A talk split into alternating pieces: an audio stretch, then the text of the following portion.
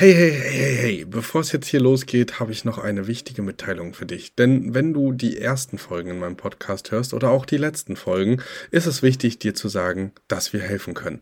Wenn du also jetzt sagst, ey, ich möchte nicht ohne Begleitung starten oder oh, das ist vielleicht doch komplizierter als auf den ersten Blick gedacht, dann sei dir sicher, dir ist geholfen.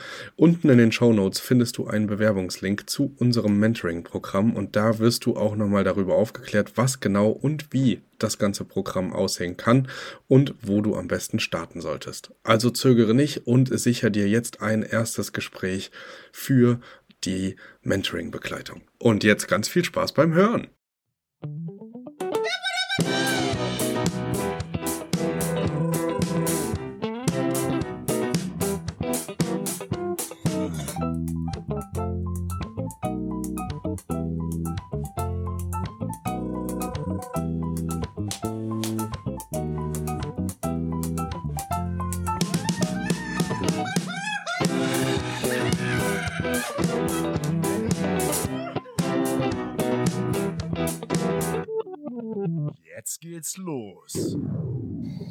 Hallo und herzlich willkommen zu einer neuen Folge im Erhört Podcast und wir befinden uns wieder in unserem Format Straight Outta Company und wir wollen heute mal eine Frage klären, beziehungsweise haben wir ja wirklich auch äh, aktuell viel, äh, was wir auch online sehen können, wenn sich alles rund um das Thema Monteur dreht. Dementsprechend schön, dass du da bist, Simon.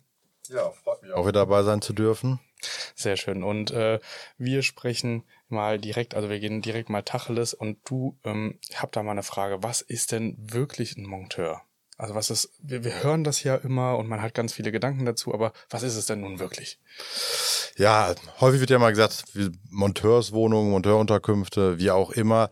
Fairerweise muss man sagen, der geringste Teil der, also Leute, die diese Wohnung dann auch frequentieren, sind tatsächlich Monteure weil Monteure sind im Kern eigentlich Leute, die, die sage ich mal, äh, Installationsarbeiten vornehmen. Das heißt, ich habe irgendwie eine Firma A verkauft, dann Firma B eine Maschine oder etwas, was aus mehreren Komponenten besteht. Monteure reisen dann quasi den Einzelteilen hinterher, bauen sie vor Ort auf. Das ist ein klassischer Monteur. Wenn wir mal reflektieren, was haben wir in unseren Monteurunterkünften, sage ich jetzt mal, dann ist in der Vielzahl sind es eigentlich Handwerker, also Leute, die äh, im Baugewerbe tätig sind. Genau.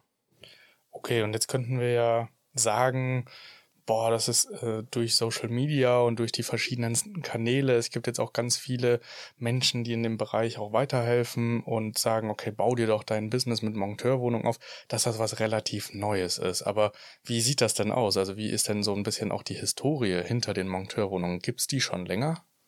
Ja, also viele sagen jetzt gibt's das neue Thema mit den Monteurunterkünften. So neu ist das ja gar nicht. Also dass äh, Dienstleistungen irgendwie fernab der Heimat verrichtet worden sind, ist in dem Kontext, wo wir gerade gesprochen haben, eigentlich, sage ich mal, seit jeher der Fall. Also das macht man schon seit enorm langer Zeit.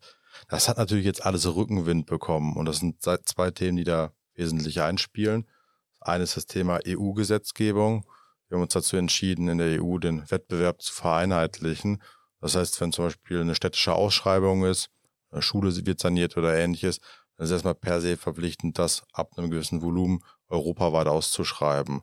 Das führt einfach dazu, dass zum Beispiel ein ausländischer Anbieter eine bessere Kondition liefern kann und dann auch den Zuschlag bekommt.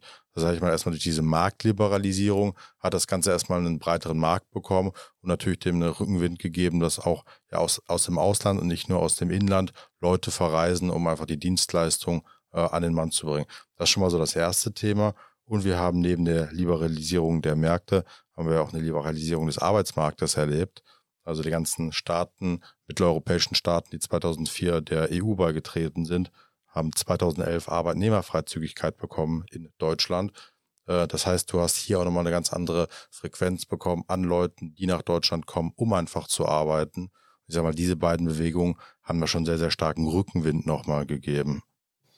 Jetzt haben wir sicher ja auch Rückenwind bekommen durch diese enorme Bauaktivität, die wir sehen konnten in den letzten Jahren. Und da ist wahrscheinlich auch der Bedarf sehr hoch gewesen, Menschen vor allem aus dem Ausland, die jetzt in das Land kommen, um diese Arbeiten zu verrichten, unterzubringen. Würdest du aus deiner Perspektive jetzt sagen, dass wir einen Rückgang der Nachfrage für Monteurwohnungen haben oder siehst du, dass der Markt gefährdet ist an einem möglichen Überangebot durch diese große Aufmerksamkeit, die dieser Markt aktuell bekommt? Ich glaube jetzt mal kurzfristig könnte das natürlich, können wir da schon mit Rückgängen hm, rechnen. Ich glaube, der Metatrend ist aber klar. Also weitere Liberalisierungstendenzen und eigentlich noch eine Zunahme sage ich mal, dass überregionale Anbieter da Zuschläge erhalten. Also ich glaube, die Tendenz ist ganz klar, wir werden mehr Aktivität, mehr Reiseverkehr von Geschäftsreisenden haben äh, in Deutschland und in Europa. Das heißt, der Metatrend ist klar. Ich glaube, wenn wir mal kurzfristig schauen, haben wir ein paar Gewitterwolken, ne, das ist ganz klar, dass der Zins drückt und die Bauaktivität geht vielleicht ein Stück weit zurück. Und da hat sich noch nicht so vielleicht die neue Marktmitte gefunden. Aber auch wenn jetzt der Zins nicht schnell wieder abfallen wird, gegebenenfalls gehen Baukosten zurück, Grundstückspreise gehen zurück dass auch da die Bauaktivität wieder ein Stück weit Fahrt aufnimmt. Aber ja, ich glaube, kurzfristig haben wir da ein paar Gewitterwolken, ja, die man aber handeln kann. Langfristig ist, glaube ich, der Metatrend ungebrochen. Jetzt sind wir ja auch keine Freunde von kurzfristigen Tendenzen und schauen da irgendwie äh, auf die nächste Woche, sondern sind ja in der Perspektive und auch fürs Wachstum und da entsprechend die ähm, nötigen Strategien eher langfristig orientiert. Gewitterwolken haben wir ja auch durch Corona schon erlebt und haben ja aber auch erlebt, dass nach einem Gewitter immer ein Regenbogen kommt und wir auch äh, wieder Sonnenstrahlen empfangen können. Ähm, ja, aber auf jeden Fall äh, sehr gute Einblicke in die Richtung der Monteure ähm, aus der Wirtschaftsseite, würde ich jetzt vielleicht auch mal sagen, und überhaupt auch aus der Historie heraus. Ich selber beschäftige mich ja noch gar nicht ganz so lange, wobei es jetzt für viele wahrscheinlich schon wirklich lange ist aber ungefähr zwei Jahre mit Monteuren konkreter. Können wir ja auch gleich nochmal drauf eingehen. Du hast da bestimmt die eine oder andere Frage auch mitgebracht. Ja, du bist jetzt, glaube ich, schon etwas über zwei Jahre da auch äh, gut an dem Thema dran. Ähm, klar, so ähm, wir hatten da den Erstkontakt rund um Monteure äh, und die, die Möglichkeiten, die sich da ergeben. Und du hast jetzt ja, sag ich mal, zwei Jahre lang relativ straight auch einen Standort geleitet, der, könnte man sagen, eigentlich nur von Monteuren frequentiert wird. Wir sehen es ja auch, wenn wir uns unser Portfolio anschauen. Wir haben viele Hybridstandorte. Haben auch Unterkünfte, die stark von Touristen frequentiert werden, gerade in den Ferien. Aber Monteur ist eigentlich ein ganz, ganz fester Bestandteil auch bei uns. Und da sprichst du ja, sag ich mal, direkt von der Kampfesfront, auch wenn wir natürlich jetzt ein Team haben, was uns da äh, weiter unterstützt. Aber glaube ich, hast du schon die ein oder andere Action auch mit Monteuren mit, mitbekommen. Ich glaube, die genießen ja vielfach auch einen schlechten Ruf. Also wir kennen das ja auch gespiegelt in Strategiegesprächen, sagen Leute, boah, Zielgruppe Monteure bloß nicht. Aber jetzt mal Butter bei die Fische. Ist das wirklich so schlimm? Also zerlegen die mir wirklich direkt meine Wohnung? Also du weißt das ja aus der Erfahrung, dass deine Wohnungen in der Regel nicht zerlegt werden. Ähm, da muss man wahrscheinlich so ein bisschen weiter ausholen, weil man natürlich mit vielen Vorurteilen zu kämpfen hat, die auch in gewisser Art und Weise immer mal wieder bestätigt werden. Hab tatsächlich aber auch diese Tendenz der eher Abneigung auch sehr stark. Also wenn wir bei die Kurzzeitvermieter auf Instagram eine Umfrage machen, was die Leute eher ansprechen wollen als Zielgruppe oder was sie als Wunschzielgruppe haben, sind Monteure immer ganz hinten. Und das wird dem eigentlich nicht ganz gerecht, weil klar, man hat schwarze Schafe in der Branche. Auch wir hatten schon echt die ein oder andere Story, wo man sich gedacht hat, uiuiui, was tut man sich hier eigentlich an? Äh, Gerade auch im Winter, wenn die durchheizen und die Fenster nicht aufmachen und man da Gewickel hat. Man kann ja aber heutzutage wirklich sagen, also wir sind nicht mehr in den Anfang 2000ern, sondern wir haben echt enorm viel Potenzial, auch was wir an Smart Home Technologie, Sensorik und so einbringen können, dass diese Themen niemals wieder so schlimm werden, wie sie vielleicht in den Köpfen von einigen Leuten hängen. Und man kann auch ganz viel über den Preissegment, also über das Preissegment spielen und damit einfach auch Leute aussortieren, würde ich sagen. Da kommt mir direkt eine Frage in den Sinn. Was war denn so die schlimmste Story, die du in dem Kontext hattest? Also, es ist eine gute Frage. Ich erinnere mich an zwei Geschichten, die beide weird waren. Ich würde sie einfach beide erzählen. Also zum einen hatten wir einmal eine Truppe, die hat äh, komplett durchgeheizt, mit fünf Leuten jeden Tag duschen und kochen, eine sehr, sehr hohe Luftfeuchtigkeit gehabt, haben extrem viel Alkohol getrunken, waren also auch laut und man hat die im Haus auf jeden Fall auch deutlich wahrgenommen. Die Wohnungen sahen rummelig aus oder die Wohnungen danach und die haben einfach in der Nacht- und Nebelaktion in den verschiedenen Vorgärten und äh, jetzt wissen wir ja, dass das so Einfamilienhäuser sind, auch viele und äh, dass das so eine eingeschworene Gemeinschaft ist vor Ort, ähm, alte Autoreifen Reifen entsorgt. Und das war, glaube ich, schon so eine Story, das kam nicht oft vor. Und die andere Story, das waren Amazon Sub-Sub-Unternehmer und Mitarbeiter, die haben ähm, die Wohnung hinterlassen in einem extremen Saustall. Also da waren, die ganze Tisch war voller Bierflaschen und da war überall noch Tabak und Cannabisreste und der Kühlschrank wurde offen gelassen und da waren Schaben dann in der Wohnung und lauter offen aufgerissene Pakete von Amazon, wo man dann auch davon ausgehen kann, dass sie den, Mit äh, den Arbeitgeber nicht so ernst genommen haben. Also das waren jetzt so die zwei, würde ich sagen, schon eher schlimmeren Stories, wo man dann auch sagen konnte, okay, danach musste man ein Bett austauschen, danach hatte man auf jeden Fall Gewickel, der größer war als ich habe eine richtig krasse Reinigung, sondern in der anderen hatten wir auch starken Schimmelbefall dann durch die hohe Luftfeuchtigkeit und das Durchheizen. Also das war schon, ja, das waren so die Extremfälle, würde ich mal sagen. Soll man ja fairerweise sagen, also fast alles davon können wir ja mittlerweile eliminieren mit Minute. Ne? Genau, also Minute, äh, aber natürlich auch die Kombination der verschiedenen ähm, Systeme Systeme und auch Prozesse oder Standards, die wir etabliert haben. Also es kommt eigentlich auch nicht mehr vor, dass eine Wohnung zwei Wochen von innen nicht gesehen wurde oder so mittels Zwischenreinigung. Man läuft auch so einfach mal durch und checkt ab, wie die Gruppen sich verhalten, ob man vielleicht öfter reinigen muss oder ob man die auch länger in Ruhe lassen können, ob die ordentlich sind. Das sind natürlich Sachen, die hatten wir in der Form noch nicht im Standard drin damals. Was war die schönste Story mit Monteuren? Also schöne Stories gibt's tatsächlich ähnlich viele wie bei, ähm, oder auch ähnlich wenig, je nachdem, wie stark man das automatisiert hat, ist natürlich der Gästekontakt ähm, immer deutlich weiter unten. Was ich aber immer schön finde, ist, wenn die Wertschätzung auch für unser Personal sehr hoch gehalten wird. Also wir haben ja ähm, an den Standorten äh, auch Reinigungspersonal, wir haben Hausmeister, wir haben Leute, die sich einfach um das Ganze kümmern und wenn das gewertschätzt wird, also zum Beispiel eine Gruppe ewig lange geblieben, wir reden da glaube ich von insgesamt 19,5 Monaten, die sie bei uns waren und ähm, die haben zu jeder Zwischenreinigung Süßigkeiten hingelegt, haben sich bedankt, haben äh, sich danach auch immer gefreut und waren sehr, sehr dankbar. Und da hat man aber auch gemerkt, okay, das ist eine ganz andere Form von Monteur als die, die man vielleicht im Kopf hat. Das waren vier ordentliche Jungs, waren vielleicht auch nicht die saubersten oder so, aber ja, gut, zu Hause macht die Frau vielleicht den Haushalt. Das ist ja in Osteuropa auch nochmal ein bisschen traditioneller oder konservativer, würde ich sagen. Und dafür, dass die hier fernab gewohnt haben, waren die sehr, sehr verständnisvoll, waren extrem äh, hilfsbereit, haben auch Sachen, wenn was kaputt war oder so, mit hochgetragen oder so und haben sich nicht bedienen lassen. Also das waren einfach sehr, sehr angenehme Gäste und da ist tatsächlich jeden Tag ein bisschen schade, dass sie weg sind. Ja, gute Geschichte. Wie kann ich denn so ein bisschen selektieren, äh, dass ich eher vernünftige Monteure bekomme und nicht die Russelskoppe? Also der größte Hebel, wo wir die oder die größte Macht, die wir haben, ist tatsächlich über den Preis zu gehen. Also weil auf der einen Seite haben wir es dann in der Regel nicht mit Sub-Sub-Unternehmen zu tun, die eh schon für deutlich weniger Marge arbeiten als die anderen Arbeiter bei Amazon, auf der Baustelle oder sonst irgendwo. Und ähm, es sind auch die, wo man einfach weiß, okay, das Sekretariat, also die Facharbeiter, die vor Ort gebraucht werden. Ähm, wir hatten das bei Glasfaser, wo die ähm, Enden verlötet werden mussten. Das sind so ganz spezielle Arbeiter, haben aber natürlich auch im Bereich Solar oder in anderen Gewerken ähm, wichtige Leute. Und je wichtiger die Leute sind und je wichtiger die Zufriedenheit der Leute ist, desto besser bezahlen die, die Kunden, die Firmen auch. Und die Firmen ähm, haben da auch ein ganz großes Interesse dran, dass man vielleicht eine kleine Extrameile geht oder so. Also wir haben auch schon Sachen verwandeln können oder Sachen machen können, ähm, dass sie dann langfristig geblieben sind, weil wir einen Kühlschrank noch zusätzlich reingestellt haben, weil wir in irgendeiner Stelle gesagt haben, okay, wir gehen jetzt die Extrameile für die Firma, für die Kundenzufriedenheit und das hat dann auch dazu geführt, dass wir einfach deutlich mehr abrechnen konnten, weil es auf den ein Euro dann nicht mehr ankam. Ja.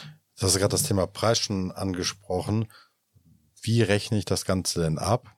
Und was sind da so die Benchmarks vielleicht? Also das, was man oft hört, was ja auch in der Regel aufgeht und funktioniert, ist äh, tatsächlich ähm, der Preis pro Bett. Also dass ich nicht irgendwie mit dynamischem Pricing 85 Euro nehme, sondern ich nehme äh, konstant für dieses Bett zwischen 30 und 45 Euro beispielsweise. Und dann weiß ich, okay, ich habe schon ganz, ganz viele Leute aussortiert, weil sie nicht bereit sind, diesen Preis zu zahlen.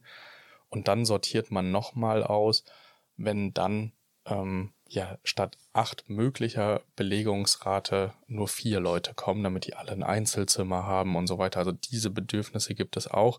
Und sowas holt man dann oft durch die Ausstattung wieder raus. Also dass die sich für uns entscheiden, obwohl wir teurer sind, weil wir meinetwegen hochwertige Betten drinne haben, weil wir ähm, zuverlässiger Partner sind, weil sie wissen, dass bei uns die Instandhaltung auch hochgeschrieben wird oder dass äh, die Küchenausstattung zum Beispiel voll nach ihren Vorstellungen ist. Also so mit diesen Sicherheiten und diesem Entgegenkommen auf der Seite mit Qualität, ähm, das ist auf jeden Fall so ein Thema, womit man noch was bekommt. Also nochmal anders sortieren kann. Hier vielleicht mal eine catchy Frage zum Abschluss. Was war denn die größte Buchung, also der größte Buchungsumsatz in einer Buchung, die du generiert hast? Also der größte Buchungsumsatz war tatsächlich jetzt im Dezember. Da haben wir von einer Firma, die hat uns drei Wohnungen für vier Monate abgenommen und da haben wir ähm, 70.000 Euro in Rechnung stellen dürfen. Genau. Das war so vom Umsatz auf einmal gesehen wahrscheinlich das größte. Also da kam Zahlung 1 von der ersten Hälfte im Dezember, Zahlung 2 von der zweiten Hälfte im Januar. Ähm, das war, das war schon sehr, sehr spannend. Das war auch verrückt, eine 70.000 Euro Rechnung irgendwie abzuschicken. Macht man ja tatsächlich bei uns in unserem Gewerk nicht so oft. Äh, die Baustellen kennen das natürlich anders.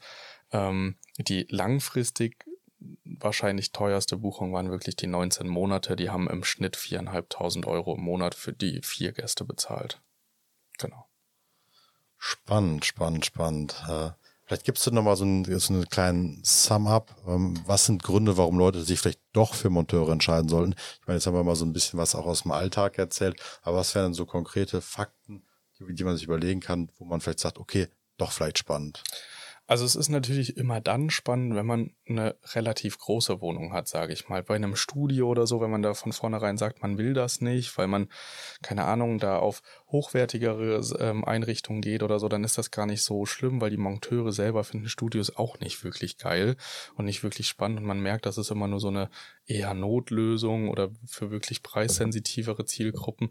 Aber wenn man sich mal mit dem Thema Geschäftsreisende auch, also oder Monteure, nennen wir sie einfach mal Monteure, ähm, auseinandersetzt, gibt es natürlich auch hier in Leipzig prominente Häuser wie Porsche oder BMW, die natürlich auch sehr, sehr ordentliche Leute haben, die gar nicht auf einer Baustelle sind, die sind nicht schmutzig, die sind nicht äh, ähm, da irgendwie äh, im Dreck den ganzen Tag und haben kaum noch Zähne im Mund oder das, was man halt so im Kopf hat. Ne? Also vielleicht ist das, was ich hiermit erreichen will oder was wir ja auch im Coaching ähm, immer ganz klar versuchen zu frame, ist, es gibt nicht den Monteur, sondern es ist eine riesige Zielgruppe an Berufen, beruflich reisenden Menschen, die unterwegs sind. Und es ist für diese Zielgruppen natürlich immer spannend, mit Einzelbetten und so weiter zu arbeiten, ähm, damit wir, ähm, also, und das würde ich jedem empfehlen, wenn ihr euch so ein bisschen öffnet, behaltet hochwertige Boxspringbetten bei, behaltet irgendwie eine hochwertige Ausrichtung, Ein Einrichtung bei, wenn ihr das unbedingt haben wollt, um im Sommer gut zu performen. Wenn ihr es dann aber schafft, in den Zeiten, wo Touristen nicht mehr so ähm, vorherrschend sind und auch nicht mehr den Markt so dominieren, ähm, dann auf Einzelbetten umschwingen könnt und auf andere Plattformen umschwingen könnt, um einfach die Nebensaison auch mit einem nicht so großen Dip gut mitzunehmen oder weil ihr sagt, ihr wollt entspannter vermieten, ihr wollt Kurzzeitvermietung gar nicht so im Drei-Tage-Takt Wechsel oder so, dann sind Monteure immer super. Und da auch bei Angst kann man immer mit Kaution arbeiten, man kann immer mit höheren Preisen pro Bett arbeiten und sich dann entsprechend auch die richtigen Leute reinholen. Und wenn man das mal gemacht hat und wenn man das mal erlebt hat, also gerade 19 Monate. Ihr könnt euch vorstellen, wenn dort fest die Zwischenreinigung geplant ist, dann hat man nur noch Kontakt, wenn mal was nicht funktioniert, wenn WLAN spinnt, wenn irgendwie ein Kühlschrank kaputt gegangen ist oder sonst irgendwas, ein Lattenrost gebrochen oder so, dann hat man nochmal Kontakt zu denen, aber sonst ist ja alles eingespielt und wir verdienen eine enorm hohe Rendite, profitieren davon, dass Leute aus Fernost oder wo auch her immer kommen. Wir haben ja auch Portugiesen, wir haben Spanier ähm, auf den Baustellen. Da profitiert man dann tatsächlich einfach immer davon, dass sie angewiesen sind auf einen Wohnraum, der zur Verfügung gestellt wird durch uns. Und das macht dann in der Langfristigkeit schon einfach Sinn, weil man planbar Geld mit den Objekten verdient und sich auch anderen Sachen im Wachstum, in der Skalierung widmen kann, zu denen man vielleicht nicht kommen würde, wenn man powermäßig zehn Check-ins oder Check-outs im Monat hat das wäre wahrscheinlich dann äh, mit mehr Sollbruchstellen versehen und das gibt mir tatsächlich dann auch immer ein gutes Gefühl, weil ich weiß, okay, die sind drin, da kann nichts mehr schiefgehen, passt alles ähm, und die Automatisierung oder die Standards können jetzt greifen. Sehr, sehr spannend. Ich würde sagen, ich glaube, du hast ganz, ganz viele Fragen jetzt schon mal abgewischt. Also ich habe auch noch einiges mitnehmen können. Ja, spannend. Ich auch. Also tatsächlich in, den, in dem ersten Teil ja auch. Es ist ja immer spannend, sich auch beides wirklich anzugucken. Also woher rührt dieser vermeintliche Trend? Woher kommt das überhaupt? Warum haben wir jetzt so viele ausländische Facharbeiter auch bei uns in Deutschland auf den Baustellen? Und dementsprechend seid euch sicher, das funktioniert auch an jedem Standort. Also überall ist Bauaktivität, überall sind Gewerke unterwegs. Wir haben gerade einen enormen Boom von Solar und auch von Glasfaser. Da könnt ihr euch vorstellen, dass da sehr, sehr viel in Deutschland unterwegs ist, aber das ist ja nicht der letzte Trend und das ist auch nicht der erste Trend. Wenn irgendwie wieder was ausgetauscht werden muss, wenn hier in Leipzig ein Citytunnel 2.0 gebaut wird, da werden ja auch Bauingenieure oder andere Experten dazu eingeladen. Die kommen ja nicht alle aus Leipzig und fahren mal schnell um die Ecke. Deswegen, also das ist wirklich spannend, auch für jedes Preissegment, für jede Einrichtung oder so. Da kann man schon wirklich viel drauf bauen und äh, das ist auf jeden Fall das, was wir auch in der Langfristigkeit ja verfolgen. I like. Also ich habe vor zwei Jahren, äh, Spoiler hier an der Stelle vielleicht auch noch Vorbehalte gehabt und habe damit angefangen und habe gesagt, oh, ich weiß nicht, ob ich das will und ob das das Richtige für mich ist. Und dann aber gemerkt, dass das das Einzige ist, was langfristig wirklich durchgehend, möglichst ohne Saisonschwankungen sehr, sehr gut geklappt hat. Ja. Wort zum Sonntag. Top. Dann wünsche ich euch da draußen viel Erfolg. Ich hoffe, ihr könnt da einiges jetzt mitnehmen und umsetzen. Folgt uns auf den Social Media Kanälen für mehr Einblicke, damit ihr auch nichts mehr verpasst. Ähm, und äh, natürlich da auch äh, die Vernetzung in den Stammtischgruppen, in den Ortsgruppen. Tauscht euch aus. Da sind äh, eigentlich überall sehr aktive Gastgebende auch dabei. Teilweise mit einem Portfolio von über 100 Wohnungen. Kann sich also lohnen, da auch in den WhatsApp-Austausch zu gehen, in die Stammtische zu gehen. Ist natürlich alles auch unten nochmal verlinkt. Und wenn ihr Interesse habt, mit uns gemeinsam an eurer Strategie oder an eurem Ausbau zu arbeiten, dann auch jederzeit gerne. Äh, tragt euch da auch ins unten verlinkte Formular ein und dann spricht der liebe Jürgen mit euch darüber, ob und inwieweit das Ganze Sinn machen kann. Bis bald. Bis denne.